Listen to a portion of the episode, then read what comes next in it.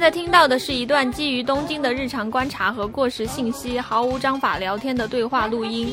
如果你对日本的鸡毛蒜皮感兴趣，但是想不严肃的了解，无论你身在日本或者不是，都欢迎你来听且吐槽我们。我们的对话内容可能经不起推敲，欢迎随时来信反驳。我们的邮箱是 tokyo dame time at gmail dot com，我们的微博是东京脱线时间。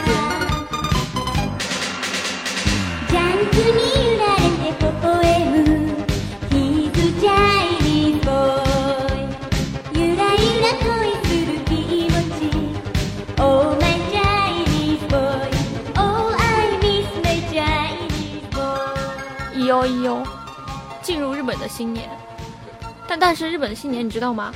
应该是在大正的时候，然后他们就说要开始用那个西方的公历，但是他们又要过中国的年，所以等于说你们现我们现在过的这个一月一号，他们是以公历来过的中国的这样的一个农历新年的这样的感觉。呃，就是说以前旧历新年的传统都在一月一号这天进行，对比如说他们会吃那个 o s e j i 对，还有什么大会日这种说法，它就从旧历年来的嘛。但因为历法改变了，所以它就是现在这个公历的每一年的一月一号过，跟我们的那个旧历的新年就是完全错开了。包括他们也会说归省提休，嗯嗯就是回老家，嗯，然后就东京基本就要空了。虽然今年就是大家会默默的回去。不是都待在家吗？他回去会被就会被说的吧？就是从这种大城市回去的，他们担心你把疫情带回去。但是总之就是还是各处洋溢着过节的气氛，嗯所以呢，一般我们像像我们这种过旧历新年的人，或者说过农历新年的人，也会就是想去什么地方聚个餐呀、什么的。比如说，一般你们过节就过年会想去什么地方吃？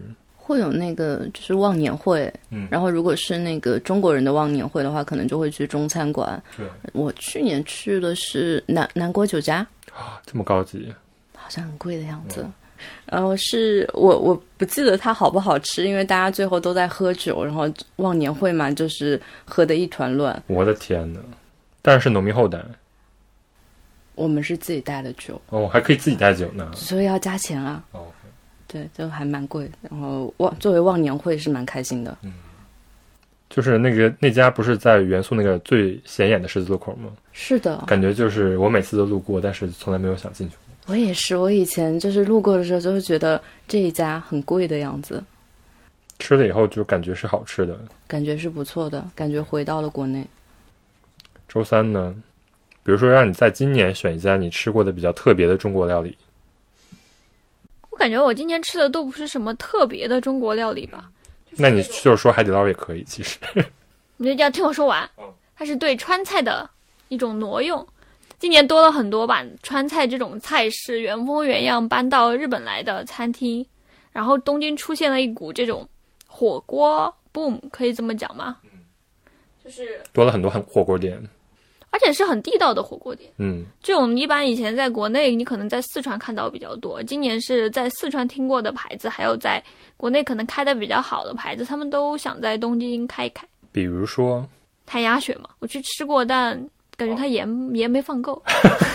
行，我没有黑它的意思，应该它还是挺好吃的。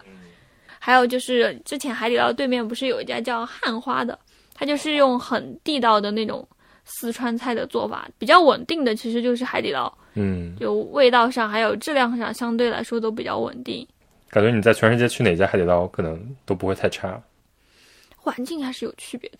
环境是好的，是吧嗯，东京的算好的，？OK，东京的海底捞算很好，而且东京应该是唯一，是不是唯一几家有那种变脸表演的？我在韩国你去过海底捞我怎么没看到有人在里面变脸呢好像那个新宿那家是很多其实池袋那家也没几个。有他定点就是基本上一两个小时就会开始但是新宿那家是一直在持续不断的变脸之中。那可能有很多就是一直在舞的人吧。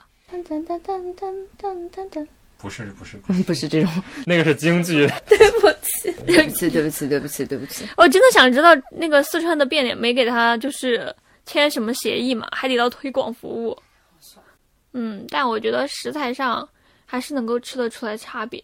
但我今年吃的一个比较惊喜的，就叫秋如春。我那天是预约好了就过去了。哦，早茶是吗？对对对，就是广东的茶点。我太想去吃那家的流沙包了，其他地方没有流沙包。对对对，就是很少能吃到正宗流沙包，包括那个最近新开那个天好运天好运没有流沙包，对，它只有奶黄包。而就是你能感受到，就是天好运那种应该都是冷冻的那种点心，因为它对对对你下完了以后，它很快就端上来了。对，但是它其实是贵的，是开在大手厅里边嘛，感觉是那种商务宴请的那种感觉。对，天好运吃下来一个人才两三千。对，秋如春可能一个人得八千左右，嗯嗯，而且你其实你吃的非常少，因为那个茶点你在广东吃的话，肯定是点一大桌，对就每个人都有几个可以选的那种。对，就是上来三个流沙包，可能一人一个这种。八千块。但是他的是好吃的，发给别人之后，那个其他人就说那个是一个在上海开茶点的一个人，拿了米其林的一个人，跑到东京开的。正宗的，对，嗯明年去吃，好想吃流沙包。已经被广东驯化了。对你们就在那里待四年、五年，五年。嗯，而且就是说，广东那边也吃辣，但是我们因为挨着湖南什么的嘛，所以他们吃湖南料理比较多。所以呢，就是我也会定期的去吃我们家附近的那个叫李厨的。李厨是我点外卖已经点到，对，但是他做湖南料理是正宗的，因为你很少能吃到，就比如说吃什么香香干儿这种小炒肉，就跟四川不一样的辣嘛，就是它是炒法不一样。还有什么剁椒鱼头这种。然后李厨比较出名，是因为家暴男子嘛，就是那是他的定期会去的地方。因为他湖南人嘛，哦，是吗？啊，这样的，他是长沙人，我怎么这么知道？就是他之前在日本留学的时候，就是定期就会发他在李厨定位的 Instagram。好的，对对对，我就是因为这个知道李厨的。李厨冒号这个宣传，我们也不是很想要。Happy slappy. 这些录音才录十分钟，我已经开始咽口水了。天呐，对啊，所以就是我们今天为什么要聊这么多吃的东西？当然，首先是因为过年，然后其次就是因为就是一直以来都有这么一个有趣的观察，嗯就是在日本的中国料理，或者说在日本人叫中华料理，嗯，实际上是一种非常捉摸不定的一个东西。就是有时候你看着表面上非常正宗的一个店，进去之后可能就是你吃的都是什么鬼。对。然后有一些时候那种特别不起眼的店，进去以后就可能是那种非常正宗的味道。但是呢，这跟它的这个店受欢迎程度又是不是成正相关的。有时候那种你觉得很难吃的店，反而很多日本人会去吃。嗯，然后有时候那种你觉得非常正宗的中国料理，但是很多日本人从来都不会去。嗯，所以就是我觉得这是一个比较有意思的话题。就应该是每个人到东京来都有一种冲击感吧，嗯，就是看到这样的一个东西的时候，对，毕竟吃的嘛，你天天都要接触，这就是最大的一个文化冲击。可能一开始来的时候谁都有过这种感觉吧。而且我觉得游客可能刚来的时候也会发现，就那种商场里面，可能大家去了商场里面的那种七八层楼，它可能里面总会夹杂着一点那种中国餐厅。嗯，我觉得八九不离十，大家吃了之后就发现什么鬼，然后就会有一种感慨说，因为不是中国的这样的一个本土的东西，所以肯定会很难吃，基本上都会有这样的一个印象。所以就是其实日本人他们其实也是有这么一个概念的，就是区咖料理、中华料理嗯，和去国料理、中国料理实际上是不同的一个概念。那我觉得我生活里面可能说中华的机会比较多，一开始来的时候不知道嘛，所以跟日本人聊天的时候，他们也只会说、啊、吃中华什么的，后来才知道，原来就是正宗的这种中国菜被叫做的是中国料理。对，它没有那个繁体字的那个存在吗？但日本好像它的那个汉字简化，对他们也是有自己的一个简化的，然后就简化的好像就是“国”这个字是有简化的，嗯，就是中国料理，中华是那个用的那个繁体字的“华”嘛。那天发现就是我们都觉得这个“华”好像写错了，但后来查了一下，“华”好像就是这么写。发现只是自己没文化。对对对，本中文系非常惭愧。就我们一般也不会写嘛，因为特别复杂的一个话。嗯，但是就是一般来说，区咖料理、中华料理就是日本人呃他们自己变化过的一个嗯中国料理。然后说中国料理，就是说现在当下的中国人的做法就叫中国料理。在说中华料理这个时候，就是已经隐藏一个含义，就是它不是现在的中国的料理。他们也知道，就是这个是我们喜欢依照自己的口味改善过的一个料理。是一种异化了的中国传过来的菜。这个时候呢，他们一般说非常烘巴诺去国料理外，比如说在池袋，嗯，或者说高田马场，或者说新宿，或者一些中国人开的中国料理，他们觉得这个是比较正宗。对当地人才能吃到的东西。对对对，比如说你们知道一些哪些店吗？海底捞算一个，海底捞都不叫段子了。海底捞那个池袋店刚刚开的时候，他们不是在池袋东口出来的，走五分钟的地方嘛？你基本上那条街上，都能飘着海底捞的味道。出东口就能闻到。对对，是真的真的，我真的很怀疑，就是有没有人去投诉过他？就是它的油太大了。味道太大了，他只要营业，就是有段时间一开始去的时候，他们都说啊不知道能不能预约，然后大家就说你在那地铁口一闻，有味道就是今天开业了，没味道就是今天关着了。你就可以回去了。呃，说说回来，就池袋还有别的，好多在北口，因为北口是一个中国人聚集点，有很多很多中国的店。比如说还有什么你们知道的？我吃过的麻辣诱惑，什么张亮麻辣烫有，一个叫七宝米线的，我吃过，那个很有名。还万宝米线，哦，对，万宝米线，对对对，还有还有卖生煎的，永祥然后我还生煎包。我还在那边那个有一栋楼，我忘了我们什么叫什么名字，但是那栋楼的三楼，叫友谊商店，然后对友谊商店，然后他最近里边开了一个就是那种大排档一样的地方，然后就是友谊商店，我最近听一个日本的播客在介绍那个大排档，这样子的吗？对对对，他说那个地方太神奇了，他比如说把东北、上海什么都分开，然后每个地方可以买到不同中国地域的一个东西，就是对于日本人来说简直大开眼界。它不是跟喜布亚那个宫下公园就是一层那个地方有点像嘛？只是它变成了中国版的。但是他就说那个地方就是闻的味道也不是很舒服，然后然后整个地板和桌子也非常油，但是他说就是非常有趣。这个 omoshiroi 真的是一个非常 omoshiroi 的评价。那个叫友谊商店，然后那个 food court 叫友谊食府，然后甚至那个友谊食府有自己的一卡通，对对，就是你要充值才可以去 每一家店买。我以前经常去那儿买香菜水饺，哦，对，就反正就能吃到一些，比如说冰粉儿啊什么这种，你很难吃到的东西都可以在那儿吃到。日本人大开眼界。他们都会觉得就是不是一个适合约会的什么地儿，但是就是探索还是挺有意思的。可以返璞归真的一个点是什么呢？Happy slappy. 还有还有一个地儿没说呢，那个银座，哦，其实银座座是很多高级中国料理的对聚集地对，，那边嗯意外的也很多中国料理。对，其实赤坂也很多。银座和赤坂都是那种商务型的，就那那就是六本木、银座和赤坂这三个地儿的中华料理，我感觉都是差不多一个类型，可以归在一起。然后新宿、池袋还有高田马场就是可以归在一个类型。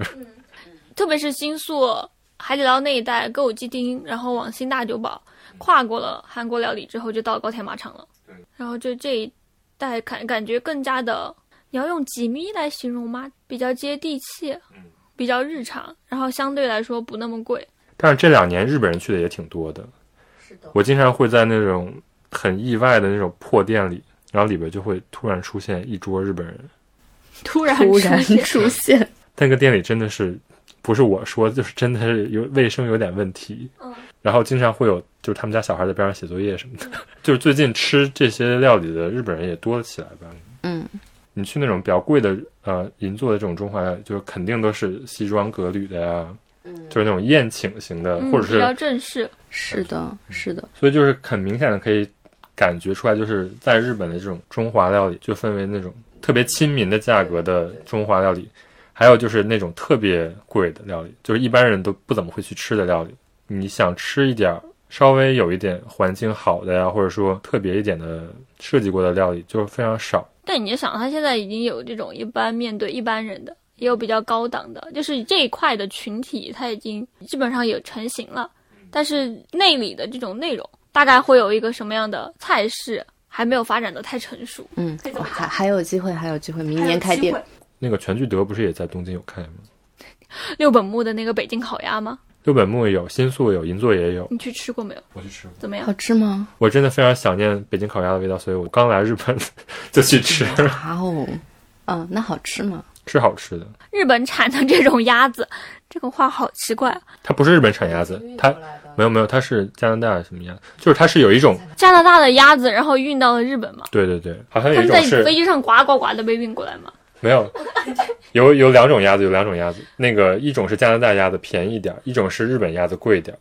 日本鸭子就坐车过来被杀掉。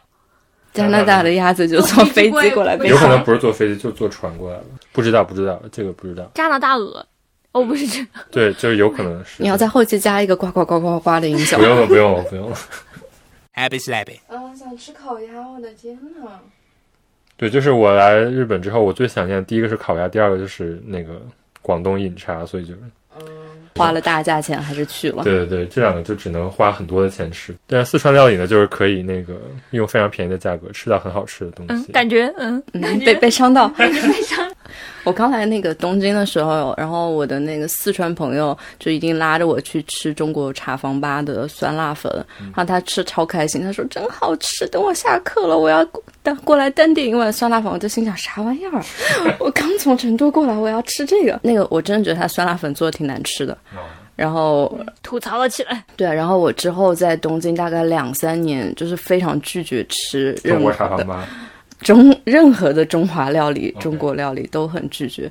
就是你们有什么，比如说经常看到的餐厅卖日式中华，家楼下的那些嗯都是经常看到的。是不是都有一个非常固定的一个印象？就是比较红色的门框，比较矮，比较小的餐馆，对，然后里面是那种红木的椅子呀之类的，家庭料理的感觉，就是一家人开的那种料理。对，然后你进去了之后，一般这个店主可能是东北人或者福建人会比较多，嗯，而且他们也会卖一些午饭的套餐之类的，嗯怎么说呢？在城市里的这种小餐馆儿，马奇去对他们叫马奇趣感嘛。一般说到马奇趣感呢，就是其实是有一个定义的，什么定义？就是昭和以前就开始营业的，然后一千块钱以内的庶民的中华料理。然后一般呢就是以单品料理为主，比如说有卖拉面，然后或者盖饭，嗯，然后就是跟那叫什么连锁的中华料理不太一样的是，一般就是没有一个固定的形态，但是根据那个店主的，比如说他的自己的喜好或者说他自己的味觉来形成一个自己的独特的风格。感觉就像是做中华料理的家庭餐馆的感觉。我们今天不是也去了一个吗？就是一个夫妻在营业的感觉。对对对，不光是中国人可以开，其实日本人自己也会开中华料理。然后就是一般这种中华料理都是会吃到一些非常你在中国可能就很少见到的菜。今天我点了天津饭，因 为我来日本之前都没有听过这个这个饭，就感觉吃起来不太一样，比我想的要好吃一些了。就是那个饭上面勾了很多的芡，然后加了一些菜，然后有一种很粘稠透明的塑料的质感，然后让我有一点点不适。我点的是那个中华东嘛，去卡东，这个就是怎么样？看起来勾了非常多的芡，对啊，就是勾芡把八宝菜是吧？八宝菜淋在饭上就叫中华东，然后就感觉酸不溜秋的，有这个口感吗？觉得就是还挺清爽的口感。勾芡我意外的觉得就是它很好下饭。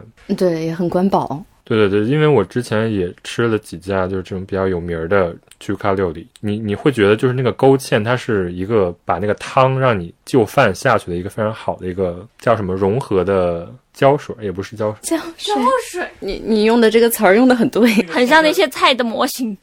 因为那个芡汁儿实际上是有一种粘性的嘛，是吧？对，嗯如果你在中国吃菜，你很很少会把那个汤跟那个饭整个拌在一起，相当于那个饭就是失去了那个饭的口感。但是如果有了这个芡汁儿呢，那个汤只是说把它们包在了一起的感觉。在吃日本的这种中华的时候，你很很容易就是把那一盘都吃光，但是你在吃中国的这种，比如说你点个菜点个饭，你很很很少就把那个菜真的一下就盖在饭上。怎么说呢？就是我觉得这个芡汁儿可能还是一个对于日本来说挺必不可少的一个东西，我是这么觉得的。你给了他好多合理性。如果你炒一盘青菜的话，我觉得在中国就是你肯定放很多酱油，怎么说，一下在你的口中爆开，然后这个时候你再吃饭去调和它，实际上是有一个顺序的过程。但是日本的话，我真的觉得就是那一勺里边肯定是有饭有菜这种，就是相当于这个菜比较中和这个口味。比较管饱。你刚刚说的勾芡，其实做麻婆豆腐的时候一定会用到，所以我现在有点怀疑他们是不是活用了麻婆豆腐的菜谱之后，就把里面的勾芡给发扬光大。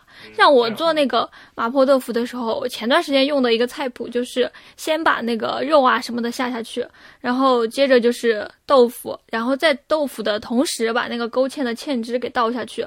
那这样子的话，它就会慢慢慢慢的煮，然后一会儿就好了。我就怀疑他们是不是采用了这个中间的一步，不管这些菜之间是不是有什么香味衬托，总之倒下去之后，可能炒个三十下之后，就直接开始把芡汁往下一倒，然后就形成了形成了一个菜，然后就把它浇在饭上就可以吃了。这是个思路。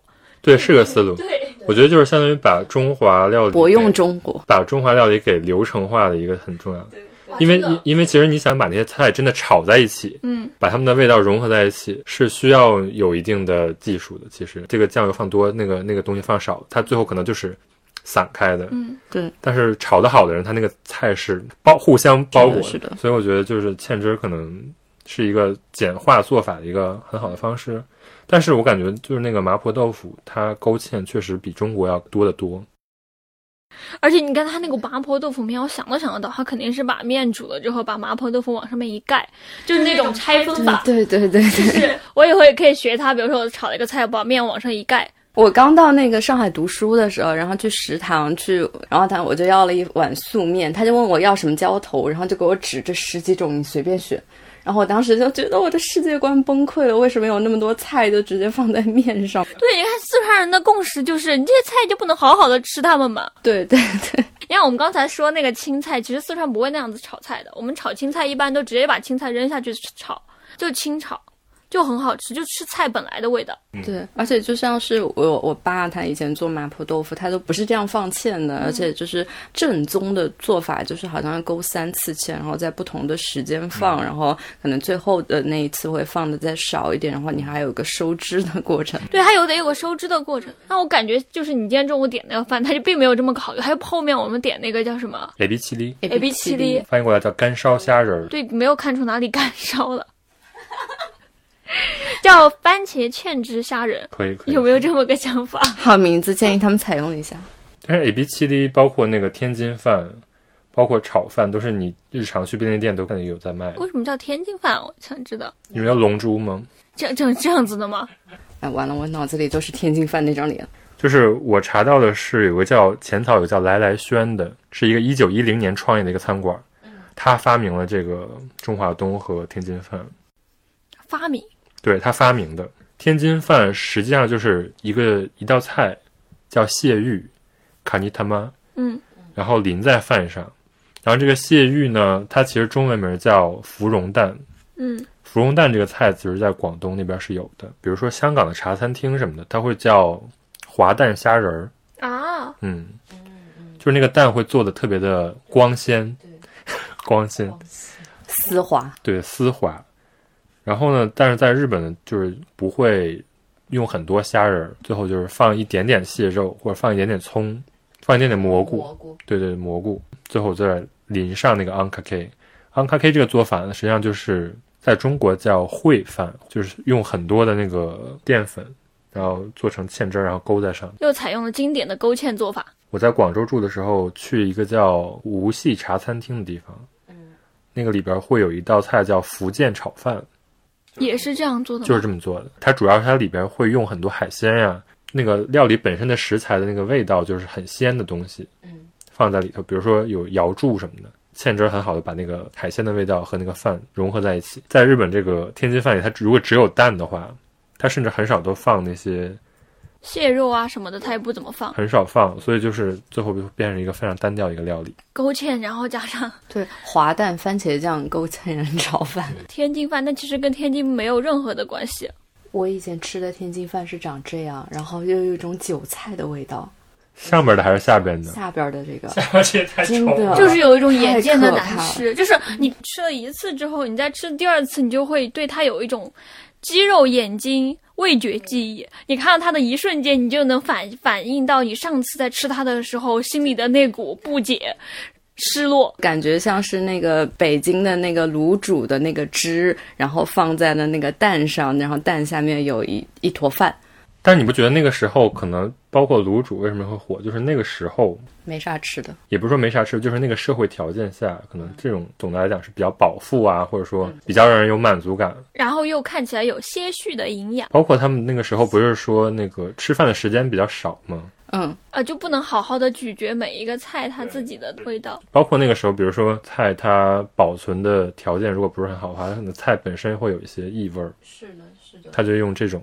做法消除这些菜的异味儿。像像我们家有一些长辈，就是会有那种饭菜高度结合的吃法，就所有的东西都一定要把它拌在一起了，然后就才想吃。可能他花了就是大概花两分钟拌，然后花一分钟吃完。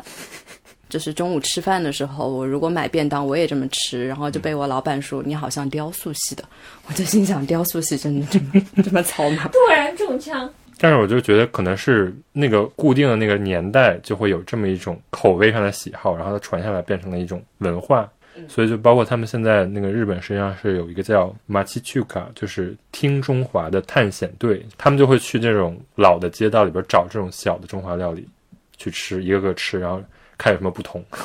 还有麻婆春雨，春雨就是粉丝儿。粉，丝儿，啊，但是不会有麻婆春雨这种让人费解的做法。还有拉麻婆拉面，就是麻婆一切嘛。对麻婆一切是一个很好的混搭法。但春雨这个名字真的好好听。我我以前看歪楼了，我以前看那个三毛的时候，然后他就是他从台湾，他妈妈给他寄春雨，然后他就骗荷西说这个叫春雨，这是春天的那个雨下在山上就会变成一条一条的这个银色的东西，然后我们就千辛万苦把它找，把它采来，然后就可以吃。那个要那个要先煮一下泡开才行吧？哦，你还讲了做法，我妈是在适合小说。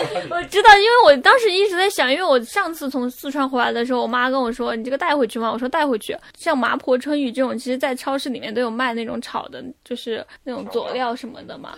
我觉得他们真的很神奇。对，还有就是有那种像牙膏管一样的东西，里边就是这个是青椒肉丝挤出来，里边都有青椒，对对对对对，然后把它加上什么油加上水就可以炒一盘青椒肉丝根本不。新鲜啊！我买过更神奇的，就是那个盒装青椒肉丝，我只需要加青椒，里面有肉的肉丝早但它那个肉是几十年，不是几十年前，就是没有，陈年老肉，就是它没有一个保质期的嘛。它就它是像那个咖喱调料包一样，所以差不多嘛。咖喱调料包也是它有保质期的。我拿到它我就觉得哇，好绝望。然后炒出来了，就发现我做的跟那些中华料理的馆子里做的真是一模一样。秘诀，这是一个非常好的一个流程化、标准化的一个做法。日本的这种中华料理，刚才说的就是 ankake 嘛，就是这个芡汁儿在上面是闪闪亮亮。就是我小时候看《中华小当家》，就每道菜都是这种感觉。噔噔噔噔噔噔噔，可以在这里加一个背景音乐。我觉得中华小当家符合我以前，其实虽然我生活在中国，但它符合我对那种以前的那种中华料理的想象。哦，是吗？所以中华小当家其实不是对，是日本出的。然后那个那个漫画家也很好笑，呃，也不是很好笑，那个很有意思。他是庆应学经济学毕业的，然后他是看了少林寺之后，特别喜欢中华武术。他本来没有想做一个料理漫画，然后漫画编辑就说：“那现在你画一个料理漫画吧。”就丢给他了一本菜谱，他看了一周，然后就开始画了。对他都没有去过中国。对所以就那本书里面就好多，就是到后面就很魔幻嘛，就那些东西就充满了，嗯、对一些中国元素的想象，比如说那种生龙饺子呀，然后那种黑白熊猫麻婆豆腐啊，就觉得哇，好厉害啊！当时就是看《中华小当家》，然后再看我家里爸爸妈妈做的吃的，就觉得家里吃的就是一点都不中华小当家。开始嫌弃了自己吃的东西吗？而且我当时有一个非常印象深刻，就是有一个黄金开口笑，一个包子，哦，那那那个好好笑，然后他当时就是讲那个包子会笑嘛，然后他有一个剖面图，对就是讲那个空热空气在里面是怎么对流，然后让那个包子笑出来。因为里头蒸汽激烈的对流，肉块就像是铃铛里的钢珠一样，在空洞里拼命的旋转，因此皮的裂缝中就传出清脆爽朗的笑声了。这就是黄金开口笑，也就是会笑的黄金包子。就是寓教于乐的那种做法。还有一个那个不是一个面点师傅，然后他就拿出一个一百年的老面，那得多难吃啊！叫蜀汉那个老面，然后拿去做面点，然后就非常非常好吃。就感觉就是那个整个漫画就充斥这种各种中国的那种拼贴的元素。是的，然后被他做的特别的传奇。对对对，都是那个黑暗料理界都是拿什么武术、拿气功在做啊什。么的。哇，真的就充斥了很多这种外国人会提到的中国的元素。但怎么说呢？就是他那个有一些还是说的挺有挺有意思，就是他确实把中国的料理和中国不同的地域结合起来。因为就相当于我们从小就是你生活在自己那个地域，你不会对其他的地域的那种料理有一个非常明确的一个印象。他那个至少就是说分开了四川、广东、上海和北京，然后北京它就到最后我们就是那种皇家料理比较多。然后他在四川时候就是做的麻婆豆腐，去广州的时候就可能做很多海鲜料理。选面点、点心什么的。现在看来还是有一定的道理的。是的，他还是这个作者还是做了很多功课的。就是最近那个有一个非常有名的那个旅游杂志嘛，《头浪记动头浪鸡头，Transit》，就是它是一个季刊，一年只出四本。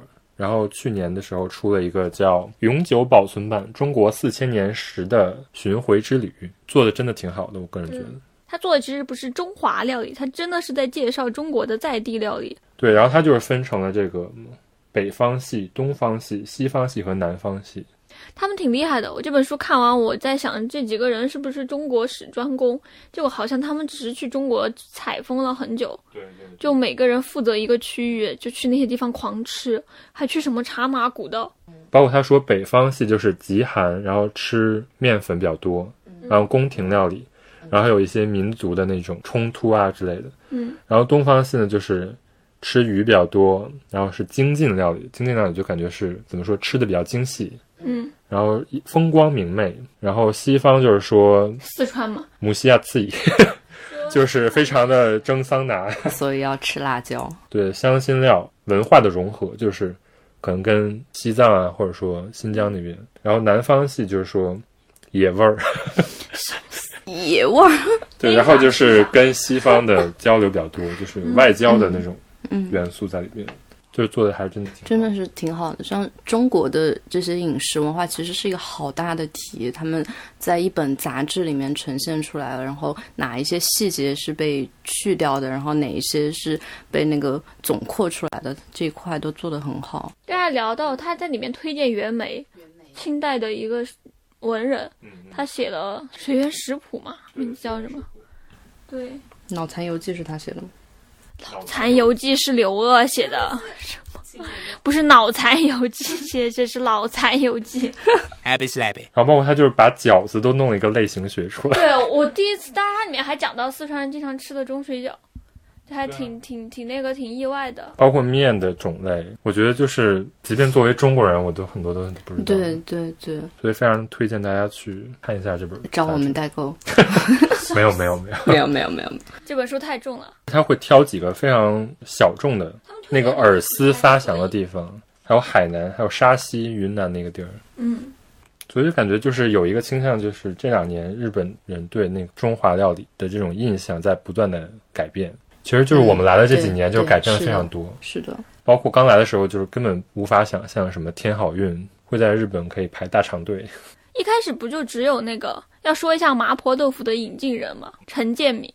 就是四川料理是一个在日本占一个主要地位的中华料理。你一说中华料理，大家可能不太懂。他们西餐料理他也不知道，你跟他说西餐在哪里，他也不知道。但是你跟他说麻婆豆腐，然后他就知道哦，吃过吃过，不辣呢。然后第二句话，现在日本人一般都会说，听说中国的这个麻婆豆腐很辣，是吗？啊，所以他们做了洪湖饺子房这种。这这我不知道。但陈建明当时是上了一个节目，就是一九六一年的时候上了 NHK 的一个节目，叫《Q No 料理》。这个节目到现在还在播出。Q 的料理，对，它是一个对决节目，然后他在里面公开了麻婆豆腐的食谱。因为他公开的时候，他是在上那种日本的料理对决比赛嘛。二十世纪六十年代，日本的电视在日本是一个非常火热的时候，嗯，嗯，所以就伴随着肯定有很多种原因吧，然后他这个食谱就流传开来。这两年因为就是在东京的中国料理太多了，辣的料理呀、越来越多，很多日本人也会注意到这一点，尤其是在东京生活的日本人。可能陈建明就算是日本人对中华料理掀开了一个新的篇章，这种感觉。因为昭和时代那种中华料理都是相当于是横滨中华街那边第一代移民传过来的吧。然后陈建明可能就算是把那个口味刷新了一下。哎，我觉得其实日本的中国料理这种情况比较特别。中国其实对日本人来说是一个外族人嘛，嗯，但你要吃中华料理也好，或者是吃这种中国菜，你不必像一个来到一个外族的社会，你需要去一个固定的地点才能吃到。它现在已经是散见在东京的各个地方，就是大家会觉得啊，那个是这个地方的菜的一部分，没有就已经深入他们的文化这种感觉。是的，有一点融合进去的感觉。包括就是你现在去那种中华料理，他们会说一些你从来没有听说过的，比如说什么尼拉 soba，听过吗？天哪，这个怎么吃？然后那个叫蒙亚西 soba，摩亚西寿吧，摩洋西就是上面加了很多那个豆芽儿的那个面，嗯，但那个东西就是完全跟中华没有任何关系。那种东西，感觉在吃草，你知道吗？小丝，Chuka soba 这个东西本来就是他说是中华面，但实际上就是就是日本拉面的一种。拉面的一种了。那个像那个豆芽就磨牙西寿吧，他们就是会堆得很高，嗯然后那种不是叫二郎系嘛，嗯，然后就是堆得很高，然后放几片肉，然后你把它吃完就特别管饱。对，但那个东西就是从来没见过的。不会这么吃对对对，包括最近那个七幺幺不是也推出了 biang biang 面，biang biang 面，还有担担面。我要说罗森的一些店铺里面卖的那个麻婆豆腐饭还挺好吃的，你开始被他们俘虏了。我已经开始了。他还送海椒面儿，他还送辣椒面，对不起。而且我自己还蛮喜欢吃那个，就是日本的担担面的，跟中国的担担面毫无关系。对，跟中国的担担面毫无关系。但我自己还挺喜欢吃麻酱的，嗯所以就是那个麻酱在面的汤里边，然后有一点点那个花椒跟辣椒的味道，还挺好吃的。啊，那就安利一下国立新美术馆隔壁的苍龙堂鱼堂，一定得是那家店。苍龙白玉堂，它就叫苍龙堂鱼堂，你搜真的吗？真的叫苍龙唐玉堂。白玉堂是那个《武林外传》里面的人物，那是白展堂，对不起，太好笑，在聊什么？Happy slappy.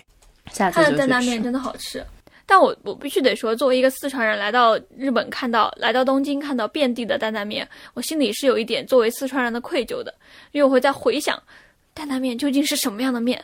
对，因为它有点太基础。它跟我的记忆中的担担面完全不一样，而且关键我在四川基本上不会吃担担面。所以你会觉得你来了日本这么多年，你的口味会变化那么一丢丢吗？我我比较固执，我我之前想过这个问题，因为我有段时间一直在点外卖，点完了之后我就发现我只能点中华，然后我就在想，是不是我我应该多尝试一下，就我还是在找一个跟我以前的生活习惯比较匹配的东西。然后像日本料理当中有一些那种，他们就冷着吃或者煮了之后把那个菜直接放上来干吃的这种做法，受不了，我觉得好难受啊！这种东西吃下去感觉我在吃草。对，所以就是你不接受这种做法，并不是说不接受它的味道。嗯，就是它的味道是 OK 的，但是我不能常吃。OK，对，我当时写过一篇文章，开始反思自己，就是我去中国的那种餐厅，那个时候已经有海底捞了，然后有那种一般的那种四川菜的餐厅，就比起去吃那个菜，你可能更多的是想说啊，吃这个菜的时候有一种仍然自己在家乡的感觉，所以这种我觉得才是一个概括我在异国他乡一定要吃这种菜的一个原因吧，不然我为什么一定要在一个完全没有当地的食材，然后也没有当地的土生土长的人的这样一个做法的地方，一定要去找这样的一个菜呢？可能就是有些时候自己还蛮想家的，然后自己也察觉不到，但是想到这个时候，诶，我吃一个菜，我觉得还挺开心的，就因为回到了熟悉的那种环境嘛。嗯，但我觉得那个餐馆的那个整个的氛围也会让你感觉比较放松，嗯，因为它不是那种很紧绷的一个状态。因为日本人到了国外，他们也会想去一个居酒屋，嗯，因为居酒屋那个空间是它一个比较熟悉的一个构成，嗯，就是它可以放松。但是你像我们如果去一个居酒屋，我们就会觉得，有一个结界，包括就是那个整个的氛围，比如说海底捞进了以后，甚至日本人都会大声喧哗，因为他那个环境给你的暗示就是你可以大声说话。就是可以融入进去。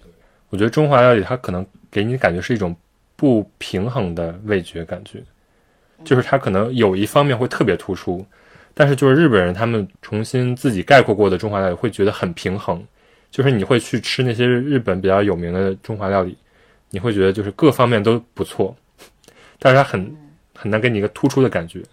但是比如说我在吃一个很正宗的中国料理的时候，我会感觉它是，比如说特别咸或者是特别辣，这个时候它给我一个冲击，我慢慢接受了这种冲击之后，我会觉得有冲击是好，就一个阈值的问题。不是说就是辣的时候，就是嘴里就会有一个痛觉传到大脑，嗯然后大脑就开始分泌一些什么什么多巴胺哦还是什么的，让你感觉到快乐。对对对，开始进入伪科学时代。但是确实，我是觉得，就是一旦你有了这种冲击的感觉，你可能会对这个冲击的印象更强烈一点。所以我就是觉得，比如说日本，你去吃这种东西，它都会，比如说辣中带甜，甜中带酸，它会把这个层次做特别好。但有时候就是过于完美，嗯，没有那种很野的东西。我会觉得就是中国料理，比如说它有时候会特别注重这个嚼的感觉，是一些比如说 Q 弹，脆骨，对对对，在日本的那种料理，它很少见，因为他们都会讲究，就是说不要让这个大于这个味觉啊，或者说怎样，稍微加一点点脆骨在里，感受到这么一点点东西，但是它不会说整个都给你。嗯，它脆骨也会弄得很碎、很细小，就有一点点的感觉，所以他们牙不好。对，要说到这个嘛，那我刚才在想哦，就是其实在日本吃这种以前就是在家里才能吃的东西，可能跟跟别的地方的人又不太一样。我在家里早上的时候可能就会吃那种面啊，吃这种东西当做早餐，但是在东京早餐你是没有什么选择的，其实就是我要么就是跟大家一样买一个咖啡，或者是买吃那种三明治啊冷的东西。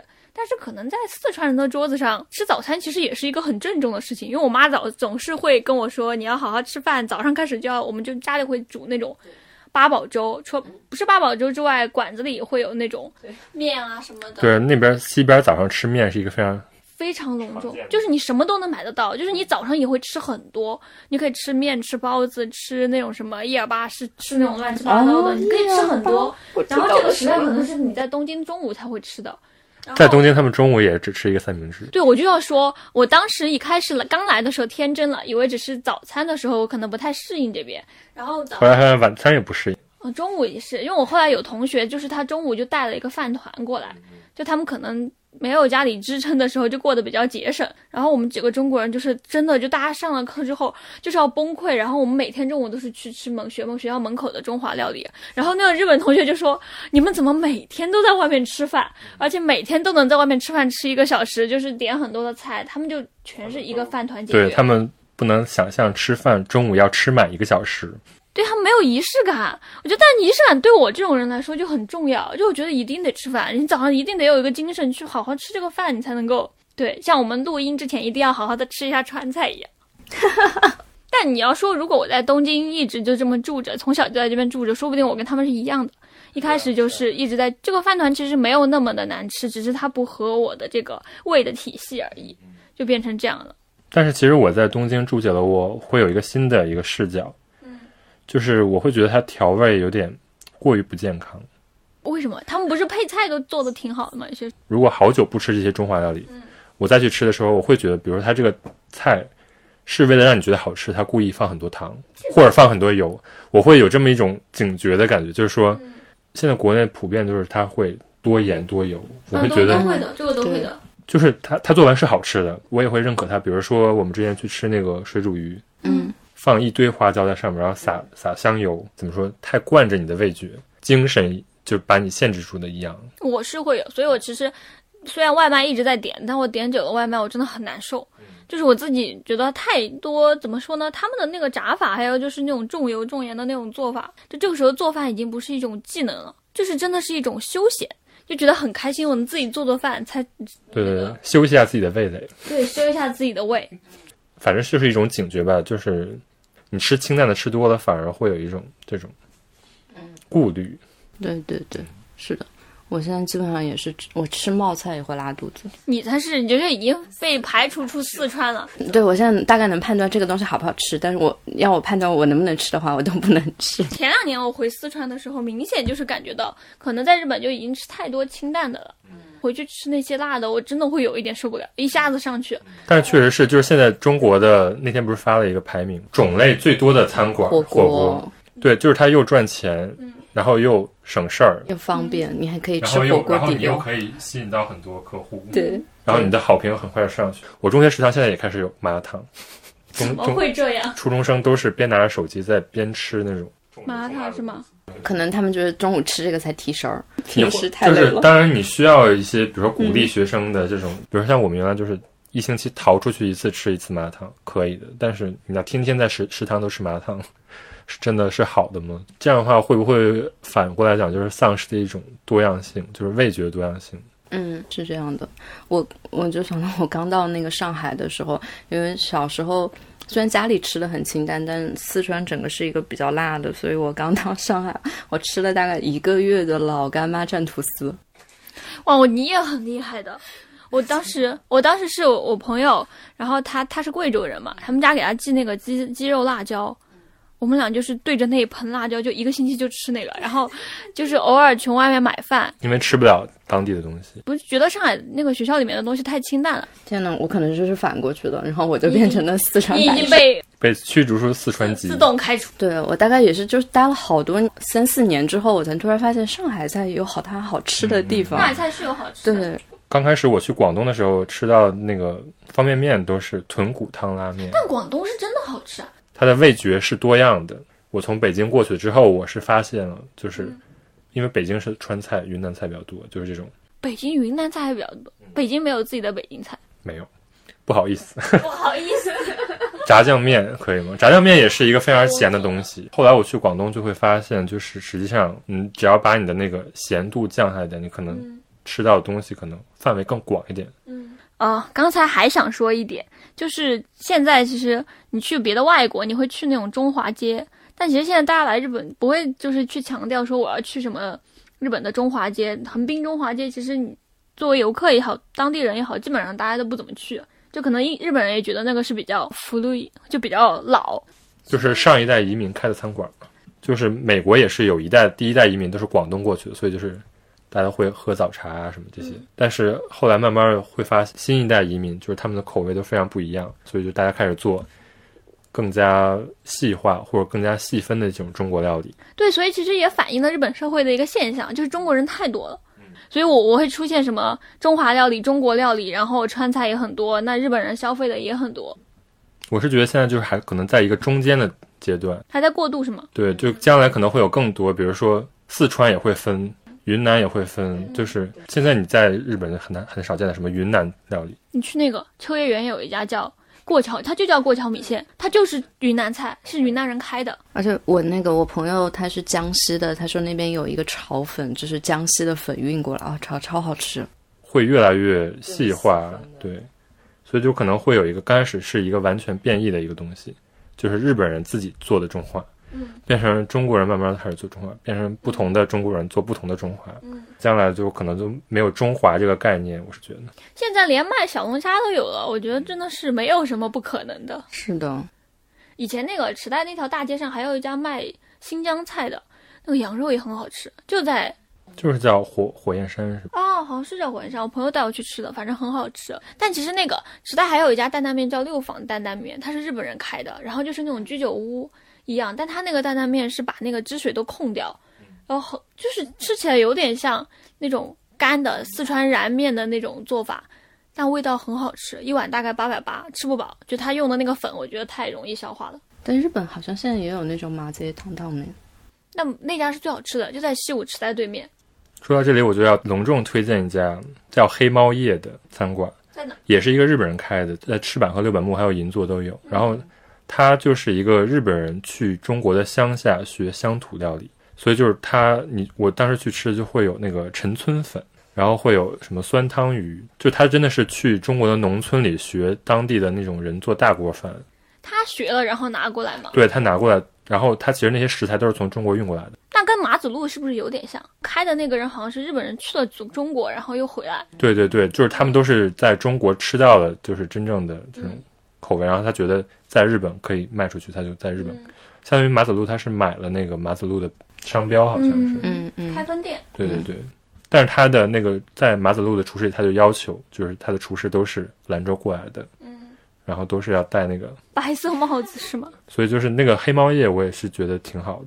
他就是一桌一桌点的嘛，他会在一桌的菜里边会有什么？有一道菜是从广东来的，有一道菜是从福建来的，嗯然后会有药膳什么的，嗯，就是那种日本人的那种钻研的感觉。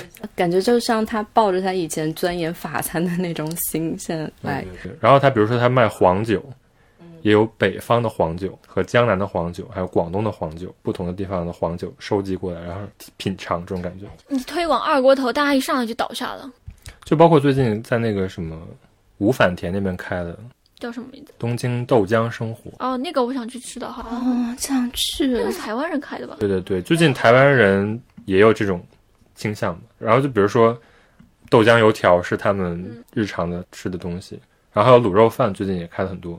嗯嗯，豆花儿，嗯，对那个叫明天好好的是吧？啊，那个就是还是那种专门用这种汉字词。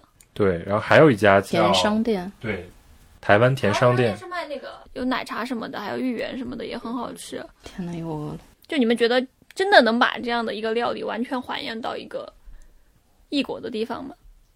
我是觉得不要完全还原。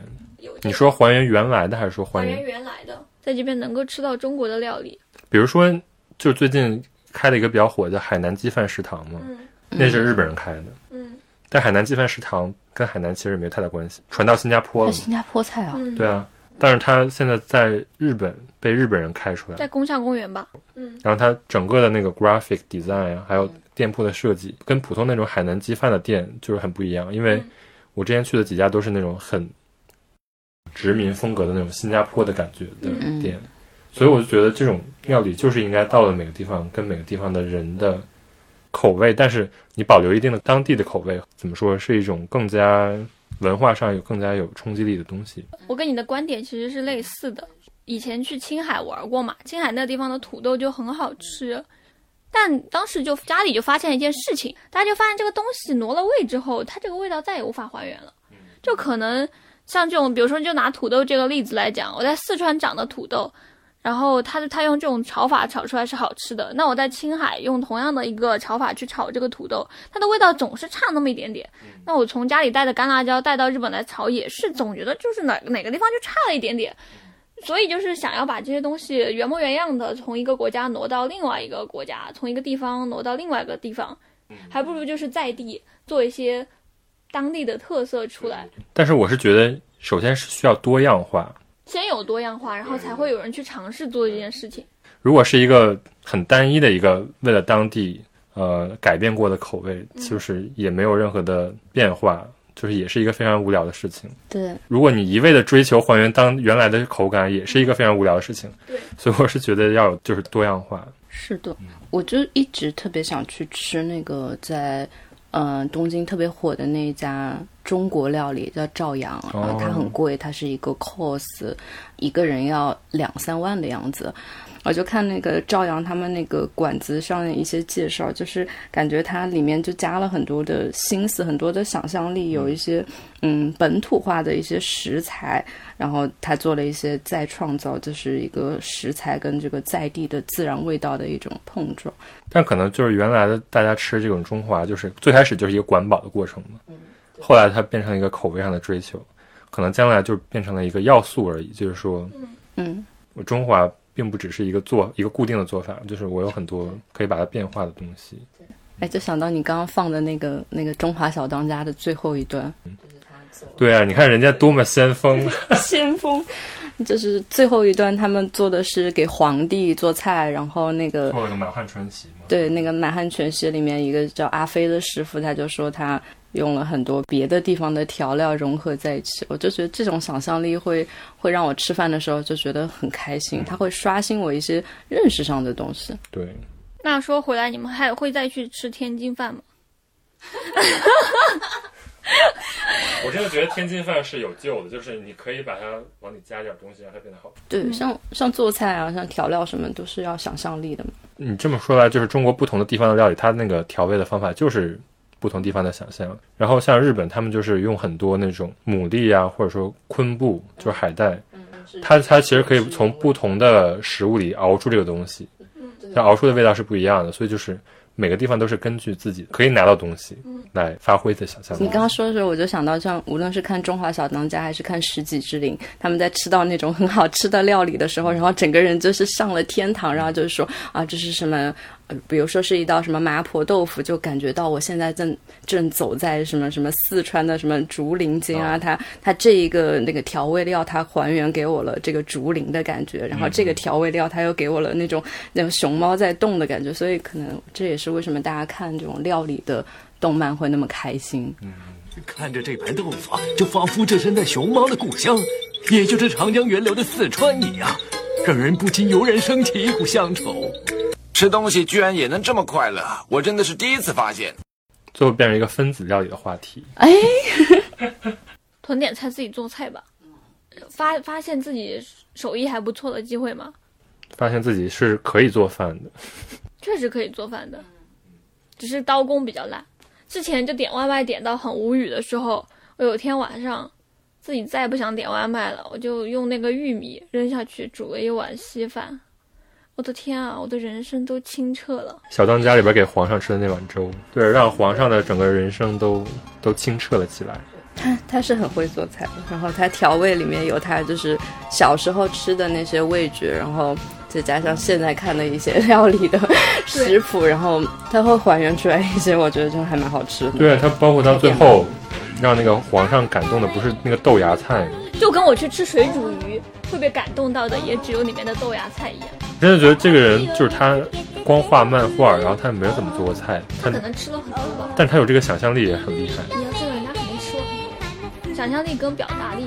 嗯，好的，祝大家吃到好吃的，祝大家就是有机会来日本吃一吃这种饭一顿就够了哈。